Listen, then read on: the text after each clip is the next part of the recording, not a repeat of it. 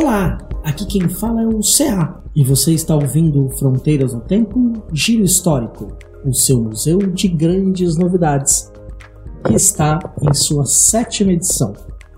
E no programa de hoje, nós vamos falar sobre o lançamento do livro intitulado Gênero e Poder na Antiguidade Clássica Perspectivas Brasileiras, organizado pelas professoras Marina Regis Cavaccioli, Semiramis Corsi Silva, Sara Fernandes Lino de Azevedo.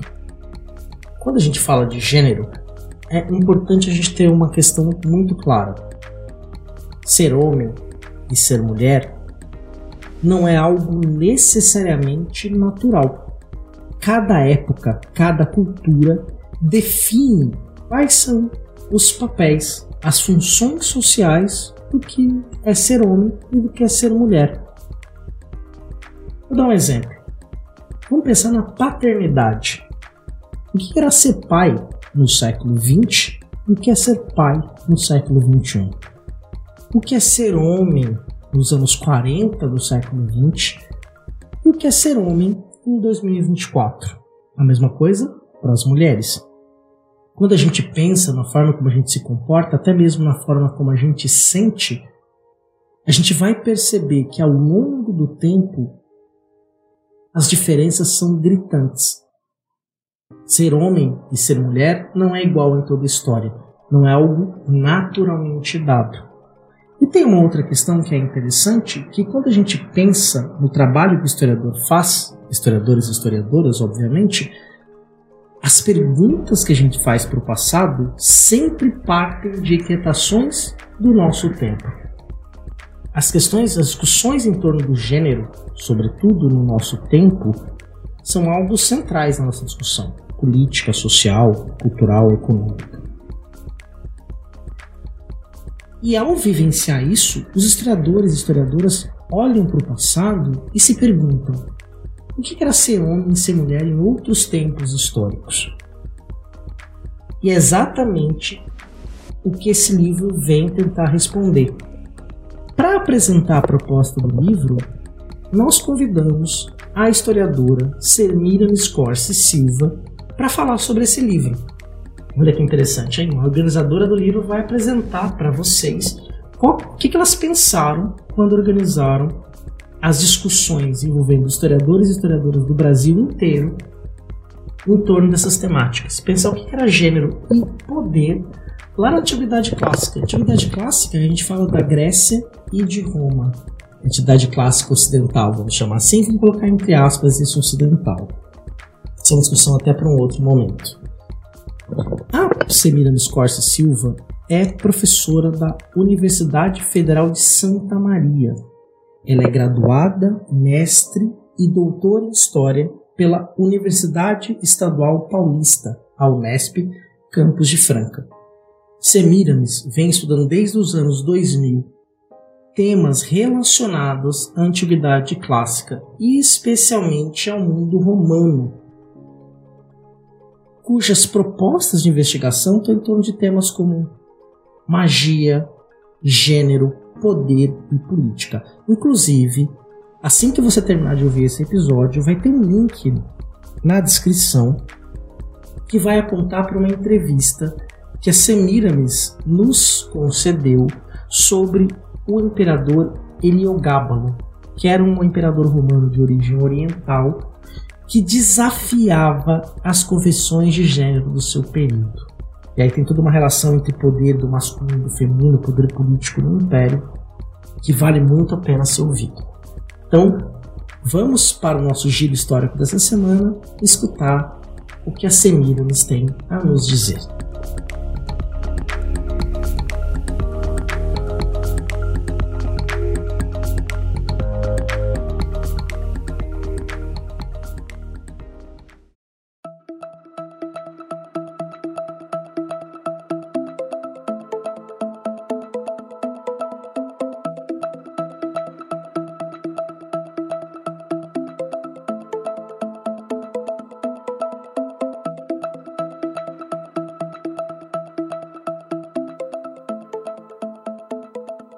Olá pessoal, como o professor César me apresentou, eu sou a professora Celina Scors, da UFSM, e eu vou apresentar para vocês o livro Gênero e Poder na Antiguidade Clássica Perspectivas Brasileiras, que é uma coletânea que foi publicada recentemente pela editora FI e que está disponível em e-book gratuitamente no site da editora e também está disponível em formato físico para compras no site da editora FI. Bem, o livro Gênero e Poder na Atividade Clássica, Perspectivas Brasileiras, ele foi organizado pela professora Marina Regis Cavicchioli, da UFBA, por mim, professora Semina Scorse Silva, né, da UFSM, e pela professora Sara Fernandes Lino de Azevedo, também da UFBA. A obra visa discutir as relações de gênero na Antiguidade Clássica, ou seja, nas culturas grega e nas culturas que fizeram parte do Império Romano, a partir dos vieses das construções socioculturais e das interações de poder. Os 17 textos reunidos neste livro são trabalhos que demonstram as pesquisas realizadas por alguns e algumas dos e das participantes do primeiro simpósio temático Gênero na Antiguidade, que aconteceu durante o 31º Simpósio Nacional de História, que foi promovido pela Associação Nacional de História, a ANPU, em 2021.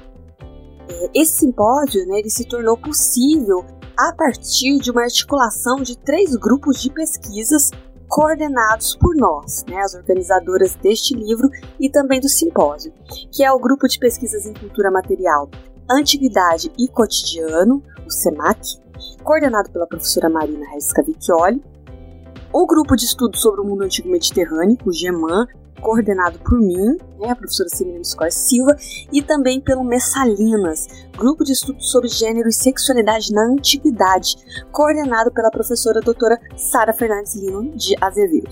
Então, cumpre ressaltar que os três grupos, né, eles vêm desenvolvendo estudos sobre questões relativas a gênero já há alguns anos e juntos, né, nós pudemos concretizar esse espaço de reunião de pesquisadoras e de pesquisadores brasileiros para debaterem a temática.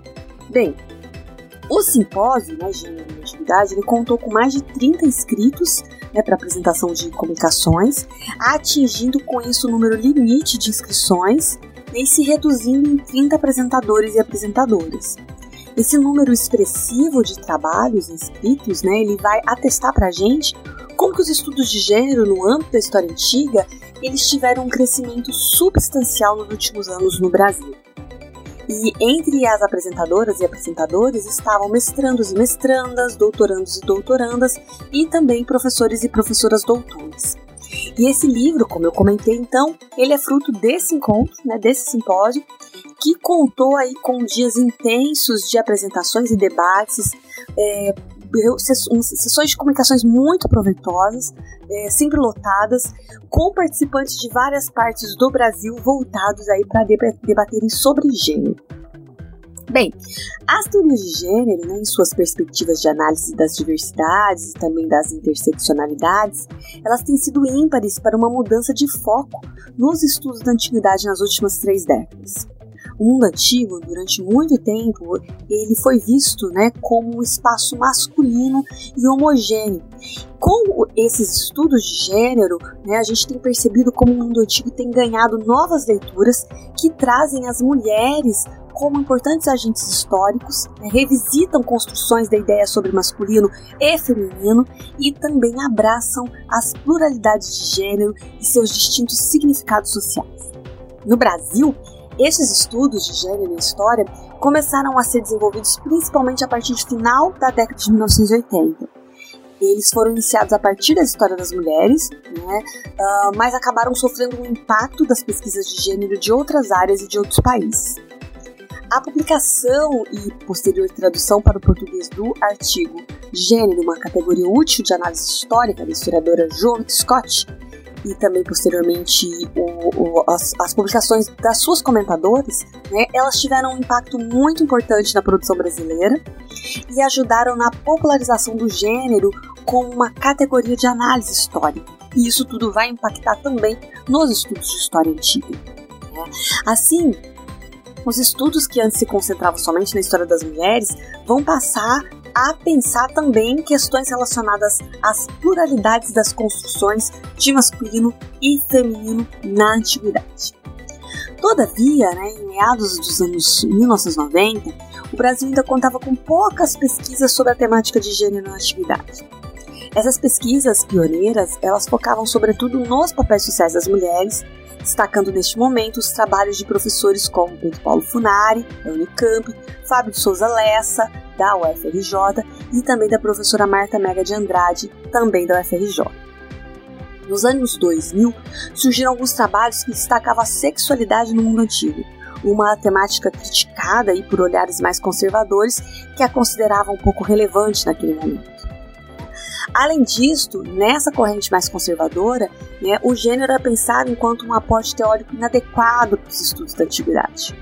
Contudo, os estudos de gênero na antiguidade eles vão se fortalecer, especialmente no final da década de 2000, com um avanço significativo da temática. Isso inclui, entre outros formadores, né, é, as influências da chegada da teoria queer e da perspectiva das interseccionalidades, que vão contribuir, né, que vem contribuindo para um alargamento da temática e que vão possibilitar o questionamento do binarismo de gênero e vão inserir outras variáveis também nos estudos de gênero, né, é, interseccionadas aos estudos de gênero, como classe, né, grupo social, ordem social, questões de identidade cultural e etnia, né, sempre a intersecção com o gênero.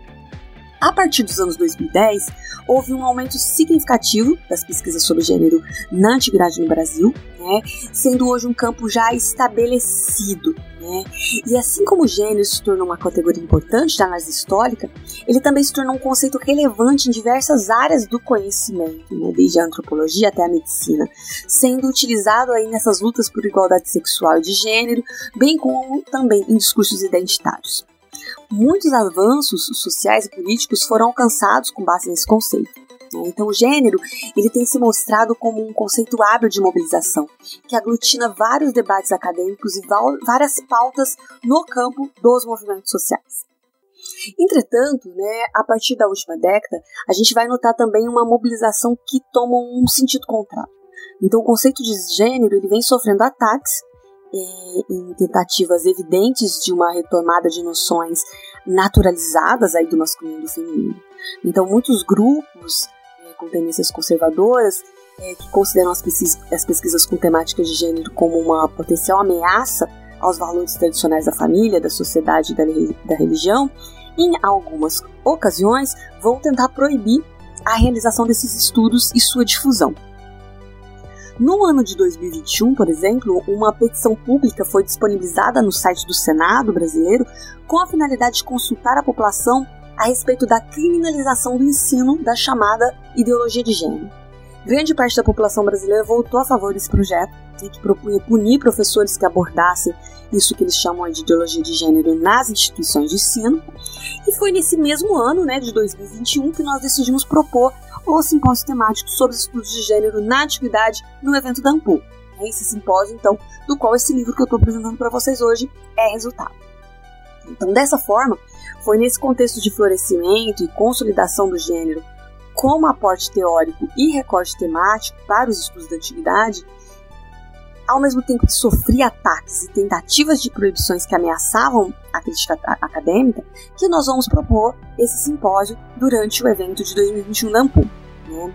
Afinal, os estudos de gênero na antiguidade tornavam-se cada vez mais necessários, revelando alteridades, descontinuidades históricas, negando essencialismos nas ideias de homem e mulher e sendo de grande importância nos debates contemporâneos e na luta pela liberdade acadêmica. Bem, pessoal, para finalizar, né, cumpre ressaltar a singularidade dos textos que compõem essa coletânea, tá? Então vão, vão ter temas de sexualidade, magia, rituais fúnebres, trabalho feminino, homoerotismo, moralidade sexual, construção de masculinidades hegemônicas e contra-hegemônicas, escritas femininas, né, e também temas relacionados à presença da cultura clássica no Brasil. Então são recortes aí temáticos desses pesquisadores uh, de questões referentes ao gênero na antiguidade. Novamente, eu gostaria de lembrar que o livro está disponível gratuitamente em e-book no site da editora FI e também disponível para compra de exemplares físicos também pelo site da editora FI.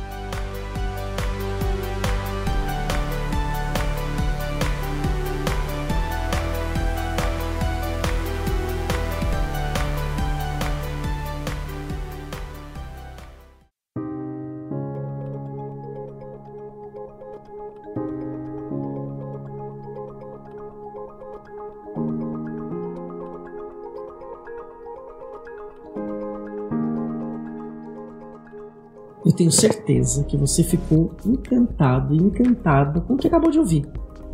É, é incrível a gente perceber a pluralidade do trabalho dos historiadores e historiadoras.